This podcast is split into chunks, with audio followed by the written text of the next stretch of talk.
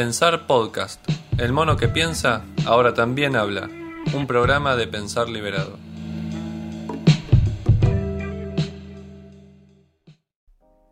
Buenas noches. ¿Cómo están? Vamos a ver quiénes se van sumando mientras me sirve un poquito de agua.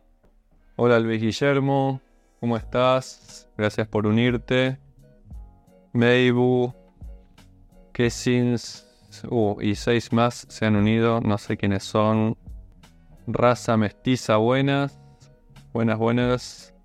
Mons y otros nueve más se unieron. Santiago y cuatro más se unieron. Bienvenidos, gracias por estar, por sumarse. Perdón que retrasé una hora este live. Eh, bueno, nada, hice una, una salida, un pequeño viajecito y acá, estoy, acá estoy. Buenas, eh, Gonza también, Gonza Vera. Gise Bastida también, bienvenida. Bueno, vamos a ir arrancando entonces este, este vivo, hablar un ratito, como siempre, quizás de una manera no, no, tan, no tan rigurosa, digamos, o, académica, porque bueno, naturalmente es un, es un live y bueno, trato de acercarles algunas síntesis eh, nada, de cositas que voy pensando también sobre la marcha, a partir de lecturas que he tenido en su momento, a partir de, de cosas que voy pensando ahora, lecturas nuevas actualmente. Este.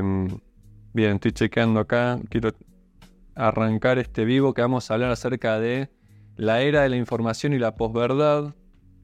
A ver si encuentro. Agarré así rápido el texto de Simón Bail básicamente. Acá está, lo encontré, lo encontré. Este es el, este es el librito que, del que les voy a leer una frase con el que vamos a arrancar. Reflexiones eh, sobre las causas de la libertad y, de la opresión social. Porque bueno, pensaba que era interesante hablarlo primero porque lo dijeron, propusieron eso varios y varios votaron también después sobre este tema, el tema de la sobreinformación. Yo acá le puse infodemia también y también habían eh, propuesto el tema de la, tema de la posverdad y lo conecto un poco incluso con, con esta cuestión de... No sé si vieron, bueno, las últimas, todas las últimas publicaciones que estuve haciendo son en relación a cuestiones eh, medioambientales, miradas desde un punto de vista filosófico. Eh, claramente que estoy reservando toda la rigurosidad y la, la precisión, la exactitud, la minuciosidad eh, pero también con cierta traducción pedagógica para, el curso, digamos, ¿no? Respecto a esto. Pero digo, lo conecto el tema de, la posverdad porque hay algunos. Eh, hay, alguna información también y alguna reflexión crítica desde el punto de vista de la, ciencia respecto del medio ambiente, pero bueno, hay todo un ambiente eh, y, todo un grupo de gente que, niega, digamos, ¿no es cierto?, el cambio medioambiental e incluso la crisis medioambiental, porque, porque no es un cambio. pero no importa, después ya vamos a hablar un poquito más de eso. Hay quienes dicen que, que, que, no, no, tenemos nada que ver nosotros, nuestra actividad, nuestro consumo, nuestra eh, fabricación de elementos eh, y productos que no se reciclan, eh, emisión de gases de efecto invernadero. No tiene nada que ver nosotros, sino que el cambio climático es propio del clima, que va cambiando. Pero bueno, hay una cuestión de que hay muchos que, que están confundiendo, y yo también estaba confundido hasta hace algunos meses atrás que empecé a leer a fondo cuestiones medioambientales relacionadas con la, con la, meteorología incluso, ¿no? con el estudio del clima, climatología y demás. Y en principio hay una gran diferencia entre lo que es la meteorología y lo que es el clima. ¿sí? Uno es mucho eh, más, la meteorología es mucho más inmediata, eh, es mucho más dinámica, mucho más cambiante, es local, es acá o es allá, y por eso tiene un altísimo grado de imprevisibilidad y bueno, finalmente el clima eh, ya tiene que ver con una cuestión más macro, eh, antes que local, sino es una cuestión global, es el clima del planeta. Eh, son procesos y dinámicas de, largo, de largo plazo, procesos mucho más estables también, pero bueno, naturalmente si se altera el medio ambiente desde el punto de vista climático, también se alteran los, los procesos que son mucho más difíciles de predecir, que son la meteorología qué es lo que va a pasar de acá a tres o cuatro días, digamos. Entonces las proyecciones son mucho más difíciles y todo es mucho más inestable. Pero no importa, no, quiero hablarles tanto de eso, sino que digo que se vincula con la cuestión del medio ambiente porque ahí está metida la ciencia también, justamente. Y bueno, la idea es poder hacer una, reflexión filosófica mínima, chiquita, digamos, respecto de lo que es el ambiente en el que nos estamos moviendo, que es un ambiente que, además de, ser, digamos, de, de, padecer una sobreinformación, además de ser la era de la información, que no es lo mismo que la era de la verdad, ¿sí? es una situación de infodemia que da lugar a la segunda palabra del título del, vivo de hoy, que es la cuestión de la posverdad. ¿sí? La posverdad ya, ya empieza a verse ¿sí? Eh, hace bastante tiempo, por ejemplo con Simone Weil. ¿sí? Después retoma algunas cosas que yo he visto, digamos, por lo menos en, Ernesto Sábato. No tengo el libro acá, lo dejé en Argentina, pero el libro que al que hago alusión de Ernesto Sábato es el libro eh, que se llama Hombres y Engranajes. Y hace, ah, es un repaso interesantísimo eh, de, la, historia de la ciencia y la historia de la, filosofía también, desde, desde, la ilustración, o yo diría desde la Edad Media, pasando por la ilustración, eh, que es como el gran quiebre, hasta llegar a la modernidad y casi a la contemporaneidad. Eh, donde bueno, juega un poco Ernesto Sábato con, estos eh, términos bastante metafóricos de, eh, de hombres estando en un entramado de un engranaje. ¿sí? Yo diría, incluso hoy, creo que si Ernesto Sábato hubiera reescrito el libro, más que hombres y engranajes, habría hablado algo así como de, seres humanos y MITs, digamos, ¿no? Este, seres humanos y tecnología digital y, y, algoritmos, digamos, ¿no? O sea, como que nosotros somos un dato más dentro de un algoritmo y esa cuestión del algoritmo tiene que ver con la infodemia en la que estamos. Pero quiero lanzar este, este espacio, este vivo, bueno, no sé si van diciendo cosas acá, pero bueno, em, si van teniendo comentarios y demás, lo van dejando, van dejando preguntitas. Estoy acelerado porque vine aceleradísimo, eh, ansioso por llegar para hacer el vivo a horario y al final no llegaba. Y al final, bueno, porque bueno, me queda poquito tiempo para también hacer este, este live, digamos, y, termina. Así que no creo que esté una hora como por ahí suelo estar. Estaré un poquito menos.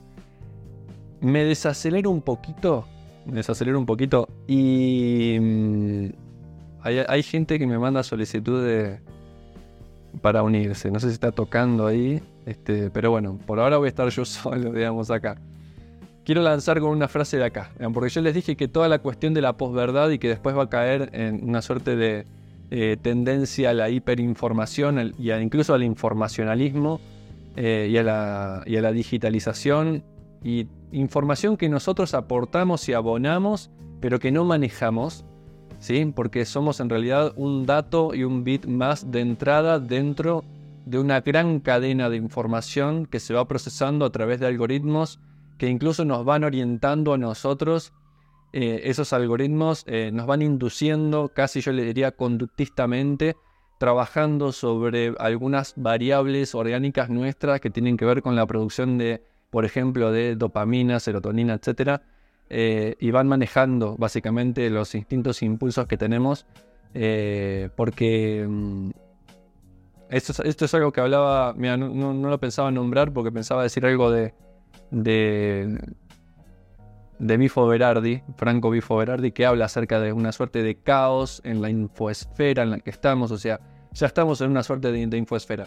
Pero se me viene a la mente Richard Sennett, que es un sociólogo también, que habla de que estamos nosotros, nos estamos acostumbrando tanto, ¿sí? A delegar ciertos procesos, eh, mentales, reflexivos, cognitivos, que en principio serían de primer orden, casi básicos también, nos, estamos acostumbrando a, delegarlo en ciertos algoritmos que realmente en algún punto eh, benefician en lo inmediato nuestra vida, pero a largo plazo me parece que nos atontan bastante y nos quitan muchísima capacidad de, juicio crítico porque en algún sentido, supongamos, eh, le, cedemos la, le cedemos la tarea de resolver algún problema, por ejemplo, por qué calle agarro ¿no? con, el, con el Maps, eh, o, por dónde tengo que ir, por dónde me tengo que manejar, y perdemos una suerte de, de, autorreferencia, digamos. ¿no? Yo tenía, ahora estoy en Medellín, estoy en una ciudad nueva, eh, usé tres o, usé, no sé, diez veces el, GPS para ir al mismo lugar, la 11 dije, no voy a, no voy a ir otra vez con el GPS, digamos, tengo que poder no depender del GPS. e incluso inventar un poco, digamos, también, ¿no? Por dónde voy, por dónde agarro, ver, ver qué pasa. Eh, porque si no uno se vuelve demasiado dependiente y nos quedamos como bastante atontados. Y eso es lo que pasa con una, suerte de infodemia en la que estamos. Bueno, ahora sí, arranco con esta frase, vamos a remontarnos un poquito a la ilustración con Simón Weil, ¿sí? Eh, que se refiere un poquito al, progreso científico, ¿sí? Al, progreso científico que no necesariamente eh, se traduce en un progreso social, y mucho menos en un proceso social en términos de de, progreso ético, progreso moral, progreso ético, reflexivo, empático.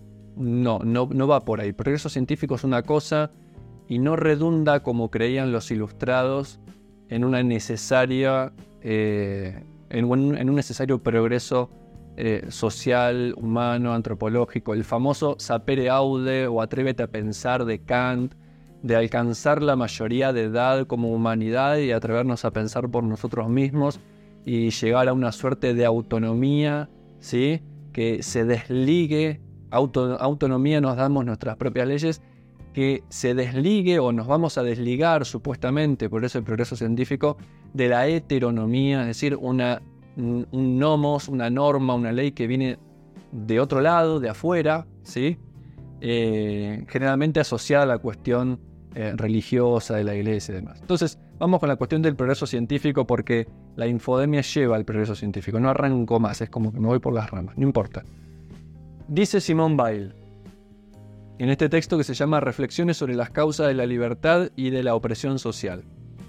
Dice, nuestros, eh, acá, en cuanto al progreso científico, resulta difícil entender la utilidad de seguir apilando conocimientos, sumemos ahora información, ¿sí?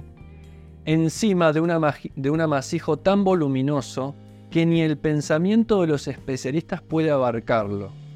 ¿Sí? Y la experiencia, eso traduzcanlo también en información, ¿eh? porque hoy se asocia mucho ciencia con información. Y además son dos cosas, un científico no es un depositario eh, o un depósito de, información, ¿no? Eh, debe haber un juicio crítico, reflexivo, un pensamiento, eh, yo diría, como dice, o como diría también, ¿no? Arnenes, que es un ecósofo, es un filósofo ambiental, que lo tengo muy presente por el curso de filosofía ambiental que estoy por arrancar a dar. Eh, arrancamos el 18 de. el sábado 18 de marzo. Si se quieren inscribir, están en las, están en las historias destacadas. Eh, veamos los links de inscripción dice Arnenes que es necesario también tener una visión de conjunto, una visión global. Y eso se llama para Arnenes una visión gestáltica, filosófica sobre el mundo, es decir, una cosmovisión, una visión total. Y el científico tiene que tener eso, o estaría bueno que tenga eso, una, mirada total y no el, ojo estrábico, visco, apuntando solamente a ese eh, a esa especialización muy, muy, muy parcial de esa cajita que, estudia, que mira, no. Estaría bueno que, eh, yo creo, ¿no? Los científicos, además de los filósofos también, porque la hiperespecialización pasa en los filósofos y en casi en todas las, las profesiones, eh, estaría bueno que reaparecieran los polímatas, aquellos que podían manejar con, con bastante expertise, digamos, un número bastante amplio de, campos del saber. Y está bueno que pudieran reaparecer un poquito eso, ¿no? Entonces sigue diciendo Simón Weil, y la experiencia demuestra que nuestros, nuestros antepasados se equivocaron al creer en la difusión de las luces. Porque lo único que se puede trasladar a las masas es una miserable caricatura de la cultura científica moderna, caricatura que, lejos de educar su capacidad de juicio, las acostumbra a la credulidad. Porque en el fondo todo fue, no fue enseñarle pensamiento científico, fue enseñarle ¿sí? una transposición didáctica que se llama ¿sí? Eh, en las escuelas, en las educaciones, eh, digamos, masivas también, a las masas, eh, cuando uno tiene que bajar tanto, termina adulterando tanto, que ese es el problema de la divulgación también y un eterno debate entre los divulgadores y los especialistas del área de la cual se está divulgando algo, digamos, ¿no? A ver, esto no es por, menospreciar a las masas, no tiene que ver con, menospreciar a las masas, tiene que ver con una cuestión sensata, eh, real, ¿sí? De que es obvio porque no se dedica a eso, ¿sí? Que, no sé, un médico no va a saber eh, como un científico, ¿sí? Eh, físico, digamos, con la misma profundidad sobre física cuántica, sobre eh, dinámica de partículas subatómicas. No, está claro que no. Y esto es lo que termina diciendo básicamente Simone Weil, que lejos de enseñarnos, fíjense, ¿no?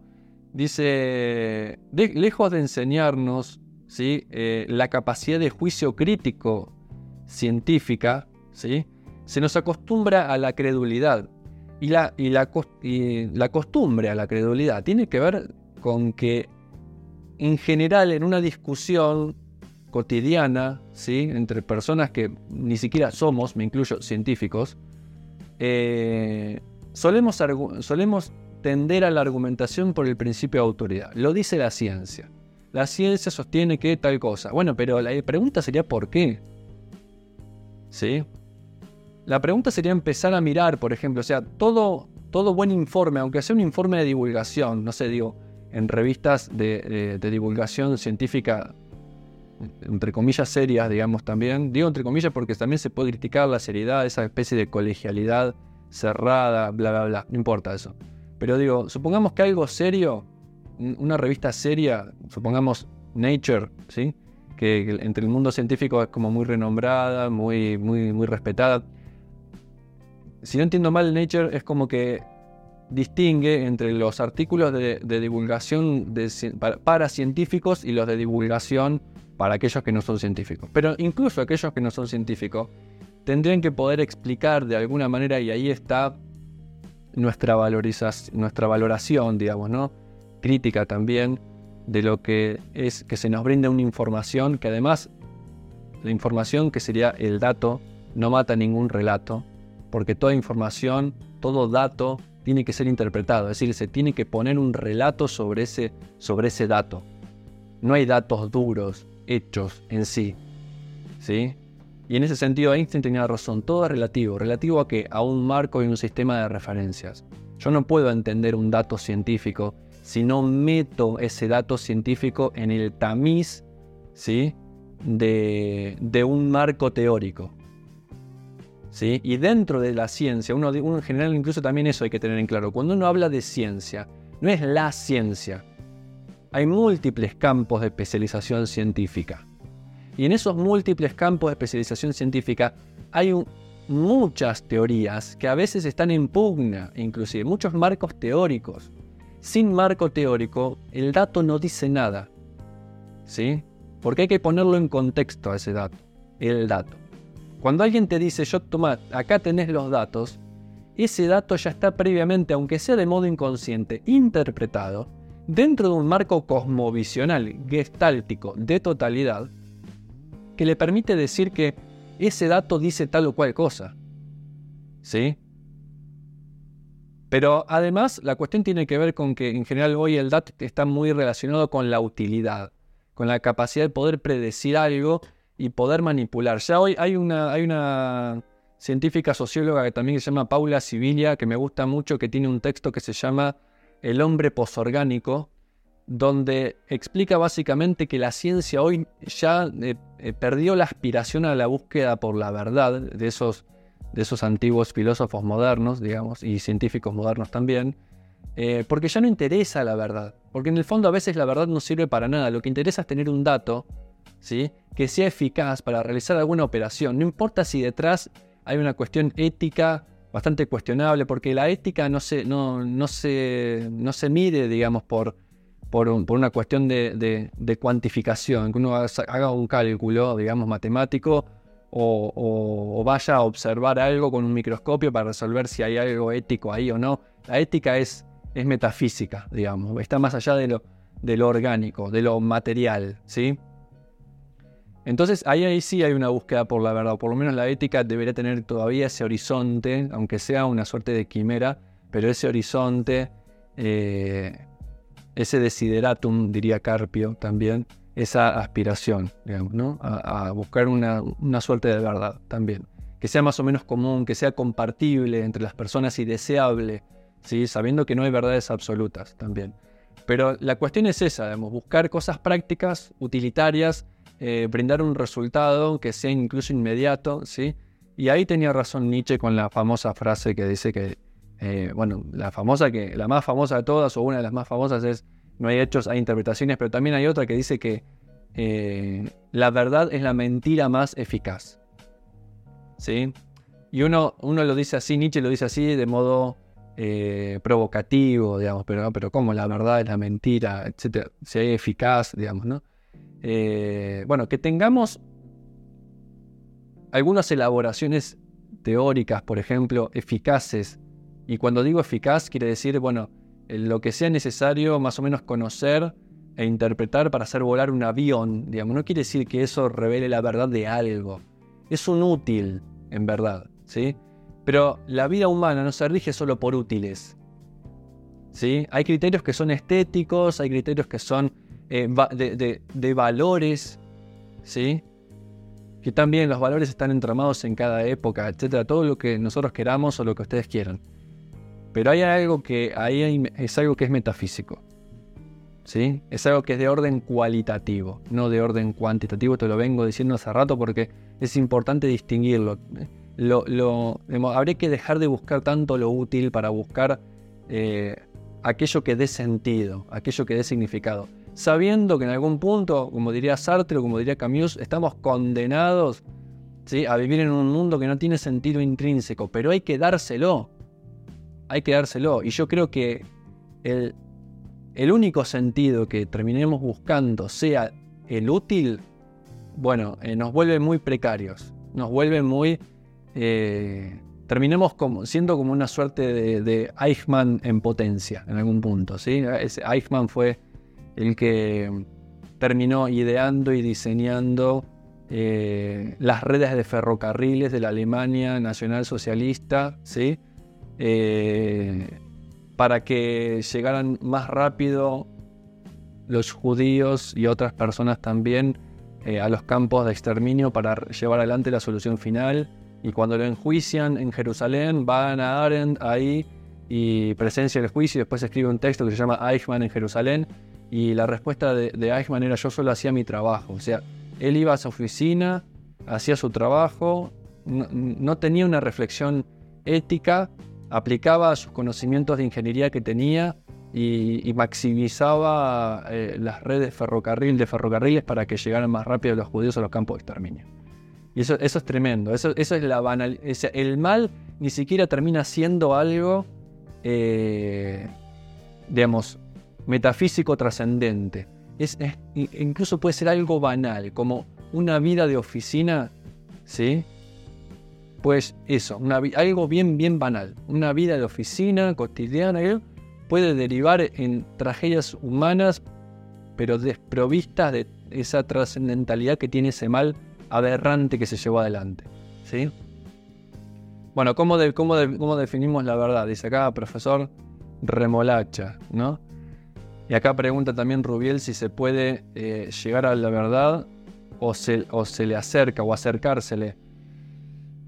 Bueno, es un tema, porque ahora incluso aprovechemos con la cuestión de, la, de hablar de la, de la posverdad también, ¿no?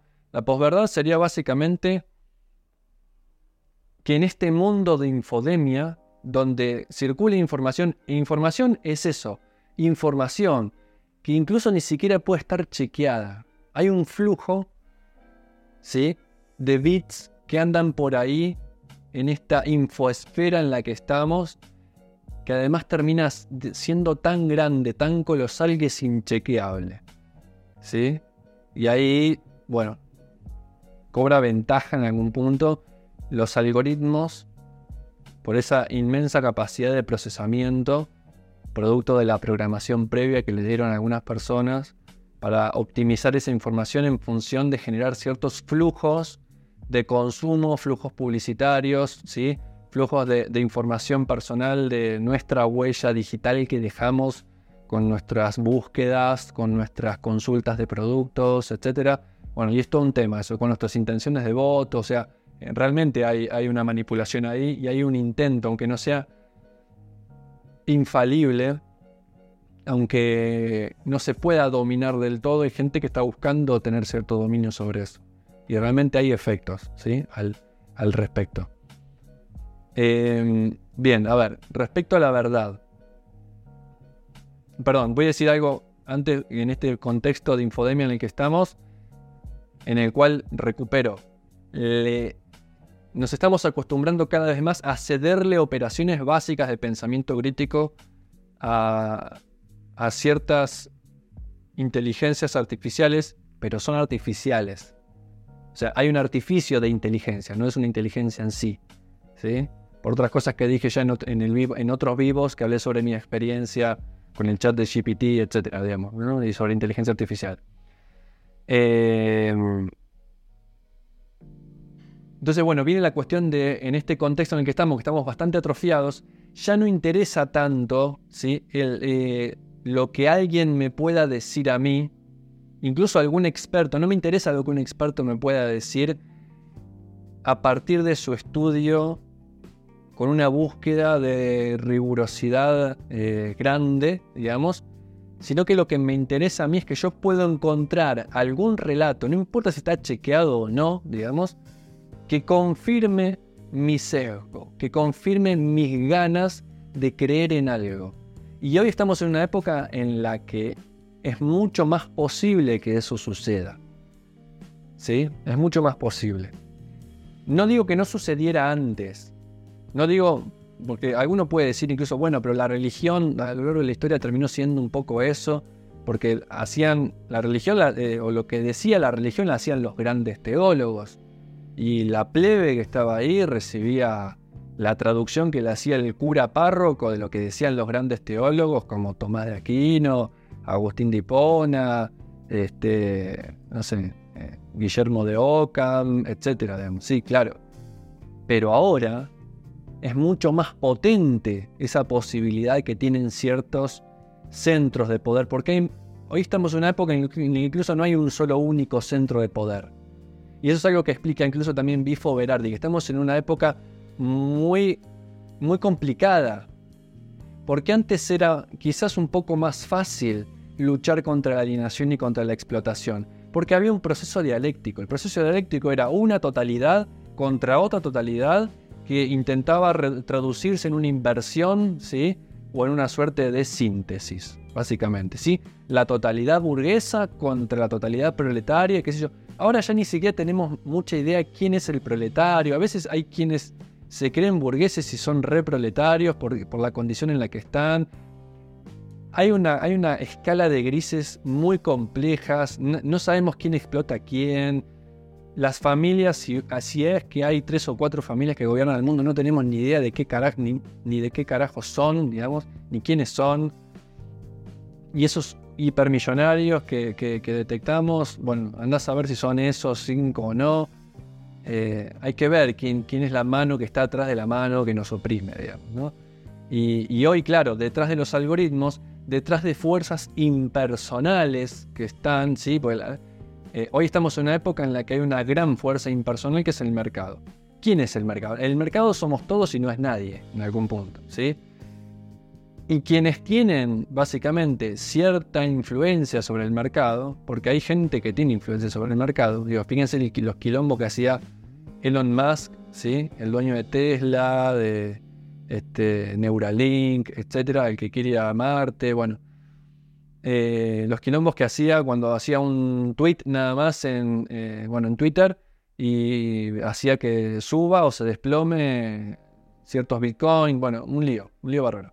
Entonces hay gente que tiene muchísimo poder y concentra, no es que tiene, porque Foucault me, mataría si digo que tiene, ¿no? Está en un lugar privilegiado donde puede agenciarlo si es que tiene la, perspicacia suficiente para agenciar ese poder para ejercerlo, porque el poder se ejerce y no se tiene.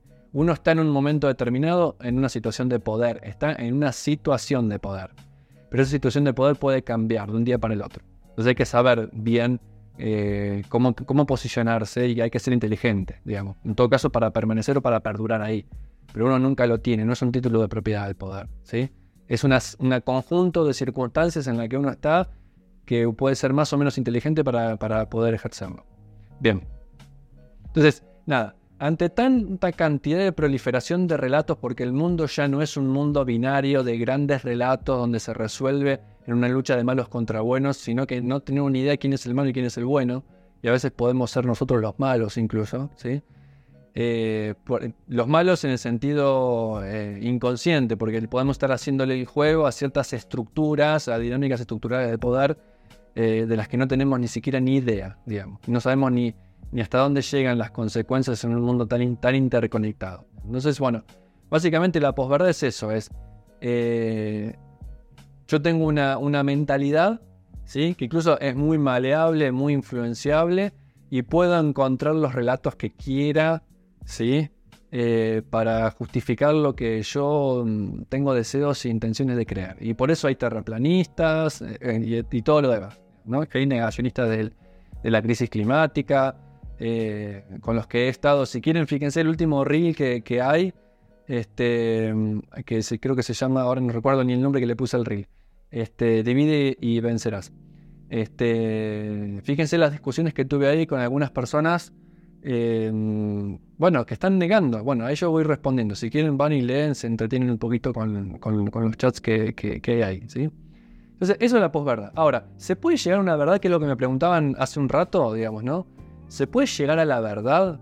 La verdad con mayúsculas, ¿no? Esa única verdad, ese único verso, universo, ¿sí?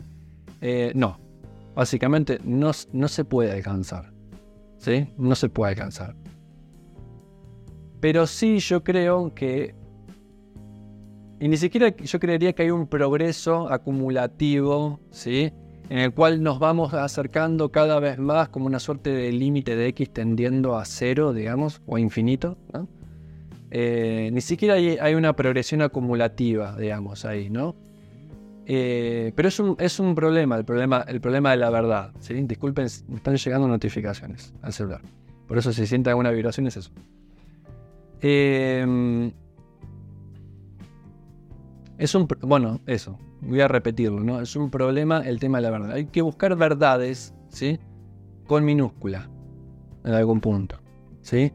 Y yo creo que esa verdad tiene que ver con una búsqueda cosmovisional, es decir, una búsqueda de totalidad, una búsqueda gestáltica, que tenga una trama de valores, de cierto conocimiento científico, ¿sí? También, eh, de ciertas lecturas filosóficas y de experiencia de vida. También. Apelando, no nos queda otra, digamos, ¿no? que apelar a la honestidad humana e intelectual. ¿sí? En la búsqueda de, lo que es la verdad. Porque yo creo que la verdad es una búsqueda constante de sinceramiento. ¿sí? Y ahí tenemos que también empezar a reconocer cuáles son nuestras sombras, nuestros puntos débiles, nuestras oscuridades, ¿sí? Incluso en nuestra vida de conocimiento, eh, si es que hay o no posibilidad de hacer consciente algún deseo inconsciente de confirmar algo que quizás en, el fondo no nos ayuda, etcétera, digamos, ¿no? Pero bueno, yo parto de la base que no hay verdad, pero que no hay verdad no quiere decir que valga cualquier cosa, ¿sí? Porque lo que no se tiene que abandonar es la seriedad y cierta intención de rigurosidad y no de confirmar mi sesgo. Y creo que el problema que hay hoy es que estamos todo el tiempo demasiado ávidos por confirmar nuestro sesgo y perdemos la capacidad de juicio crítico. Ahí está, ahí está, ahí está la, complicación. ¿Sí? Digo que no es verdad porque aunque uno se tome las cosas en serio, aunque uno digamos, trabaje intelectualmente de modo crítico, aunque sea porque hay que ser valiente para cuestionar ciertas, ciertas cosas que son para nosotros fundamentales, ¿sí? hay que hacer un esfuerzo para profundizar cada vez un poco más. ¿sí? Pero va a ser inevitable que a lo largo de nuestra vida cambiemos de parecer, cambiemos de perspectivas, nos encontramos con una, con una mirada nueva ¿sí? sobre alguna realidad de nuestra propia existencia o del mundo yo creo que hay que mantenerse en constante movimiento, quizás dejando de aspirar a esa... Eh, eh, sí, dejando de aspirar a esa, a, esa, a esa intención o ese acceso de... Ahora sí, ese conocimiento va a ser el verdadero. Eh, no hay verdad, con mayúscula. ¿Sí? En el fondo, por lo menos para mí, no estoy diciendo ninguna verdad con mayúscula. ¿Sí? Estoy diciendo que en algún punto todo es relativo, pero hay que entenderlo en el modo riguroso, de que todo es relativo. Hay que entenderlo de que todo tiene que estar en referencia a. Relativo significa que está en referencia a, que tiene un marco referencial, aquello de lo cual pensemos. Entonces hay que ver cuál es el marco de referencia en el cual nos estamos moviendo. ¿Sí? Y ver a dónde lleva. Acá le voy a decir algo medio bíblico también, ¿sí? Y es la siguiente frase. Por los frutos los reconocerán. Hagamos un esfuerzo también de discernimiento de cuáles son los frutos que dan ¿sí? Eh, nuestra exploración del conocimiento filosófico, científico, sobre todo si lo queremos llevar a nuestra vida también. ¿A dónde nos lleva a la hora de vincularnos con los demás? ¿no? ¿Nos volvemos más pedantes porque sabemos tres o cuatro cositas nuevas que el común por ahí no sabe? Bueno, no nos volvamos más pedantes. La pedantería no es ninguna verdad. ¿sí? En el fondo es el enmascaramiento de verdad de nuestras propias miserias en el fondo, ¿sí? O no sé si fueron diciendo algo más, no sé ni qué hora es. Ya son 40 minutos que pasaron, creo que, que estoy, digamos, ¿no? Ahí, Juan lo que sea. Dice... Dice, ¿dirías que la posverdad es propia de la era posmoderna? En tanto esta representa la muerte de las grandes narrativas. Bueno, sí, algo de eso habla eh, Jean-François Lyotard en un texto ya bastante eh, clásico, pero que para mí todavía sigue siendo vigente, que eh, se llama La condición posmoderna. Y él, es el que propone la muerte de los grandes relatos. Y después se encolumnan muchos, muchos filósofos y pensadores intelectuales detrás de eso. Y, en algún punto, bueno, comparto, comparto eso. Y creo que la posverdad tiene que ver ¿sí? Eh, eh, eh, con esa cuestión de la caída de los grandes relatos o de lo, aquello que llaman los metarrelatos, es decir, el comunismo, el liberalismo quizás como, como, como, tal, digamos, ¿no? También, o, el, gran eje, ¿no? Oriente-Occidente, esa era la época de los grandes relatos. Ya no hay dos centros de poder en el mundo, insisto, sino que estamos en un mundo donde hay muchos centros de, muchos centros de poder y que además están en pugna y sobre todo en pugna geopolítica, infocomunicacional. Y ahí está la cuestión, ¿sí? Y con esto, quiero, con esto quiero ir cerrando con esta breve síntesis. Información no es lo mismo que conocimiento. Hoy estamos en la era de la información, no de la era del conocimiento, y mucho menos en la era de la verdad. ¿Sí? Yo diría, información, nada, datos, que interpretamos demasiado vagamente. Conocimiento son esos datos, ¿sí? Interpretados dentro de un marco teórico y por lo tanto son relativos porque dependen del marco teórico en el cual nosotros nos inscribamos. Yo les diría, por lo menos métanse rigurosamente en algún marco teórico. ¿Sí? Porque eso habla de la, honestidad y de la búsqueda, y, o sea, habla de la honestidad intelectual y de la profundidad intelectual. ¿sí? En algún punto. Y tercero, yo decía, una cosa es conocimiento, una cosa es información, otra cosa es conocimiento y otra cosa es verdad. En todo caso, si me preguntan a mí cómo definiría la verdad, la definiría como esa suerte de conocimiento, pero que además le agregamos vida, le agregamos experiencia que está relacionado con la sabiduría. Y en la sabiduría hay cierto grado de arte. ¿Sí? En algún punto. Y yo diría, arte de, intento de llevar una vida estética. Estética en el sentido más amplio y más profundo al mismo tiempo. ¿Sí? Y bueno, creo que eso es la sabiduría. Creo que eso apunta el filosofos, el filósofo, ¿sí? Que no pretende tener la verdad o la sabiduría, sino es un aspirante. Hay una actitud un poco más humilde. Entonces, seamos un poco más humildes, Andar en la humildad también es andar en la verdad. Hoy estoy un poco bíblico, disculpen porque eso está en la Biblia. Este, porque creo que, como Feyerabend, ¿no? El anarquista epistemológico, todo sirve en algún punto si lo tomamos de manera seria, no para hacer ensaladas como las hay por ahí, por todos lados, sino que tomar las cosas de modo serio, ¿sí? y todo puede aportar cierta perspectiva y demás. Entonces, eh, tratemos de dejar la mera información que malinterpretamos o interpretamos de modo, de modo vago.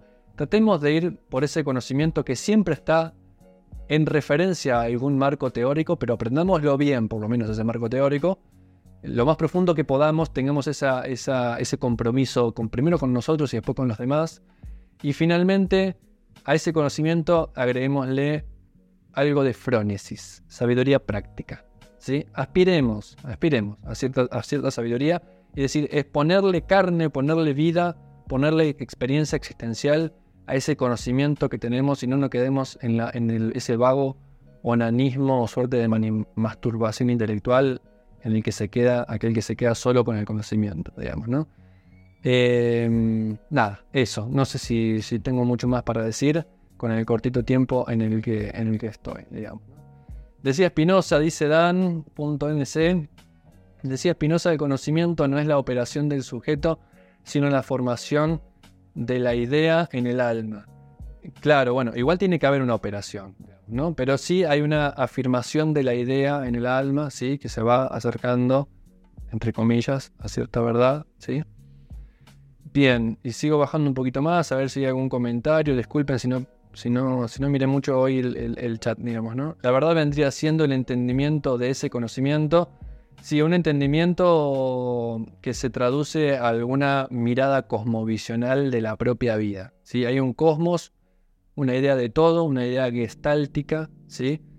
donde el todo es una suerte mayor, de algo mayor que la mera suma de las partes, ¿sí? porque hay interaccionismo en algún punto, todo está conectado con todo. Eh, pero bueno, de eso ya voy a hablar en el curso de filosofía ambiental incluso. Bueno, gente querida, disculpen si fui muy vehemente y quizás hoy no fui tan organizado en lo que quería decir, eh, pero bueno, eh, nada, traté de pintar un poquito un cuadro y ver qué, qué salía. fueron mis, mis ayudantes a, hacer una suerte de, de ensayo, de reflexión sobre este tipo de cuestiones. Y bueno, veremos qué nos depara el domingo que viene. Y bueno, ojalá les haya gustado este vivo. Eh, los que se hayan quedado acá, los que lo vayan a ver después, espero que les guste. Les mando un abrazo grande, grande a todos. Y bueno, que estén muy bien, que arranquen muy bien la semana. Feliz noche, buen descanso y nos estamos viendo. Un abrazo grande. Gracias por estar, por comentar, por participar, por compartir, por invitar o por seguir eh, aquellos que se han sumado nuevos, que por acá veo que alguno empezó a seguir nuevo. Un abrazo grande, que estén muy muy bien. Feliz noche.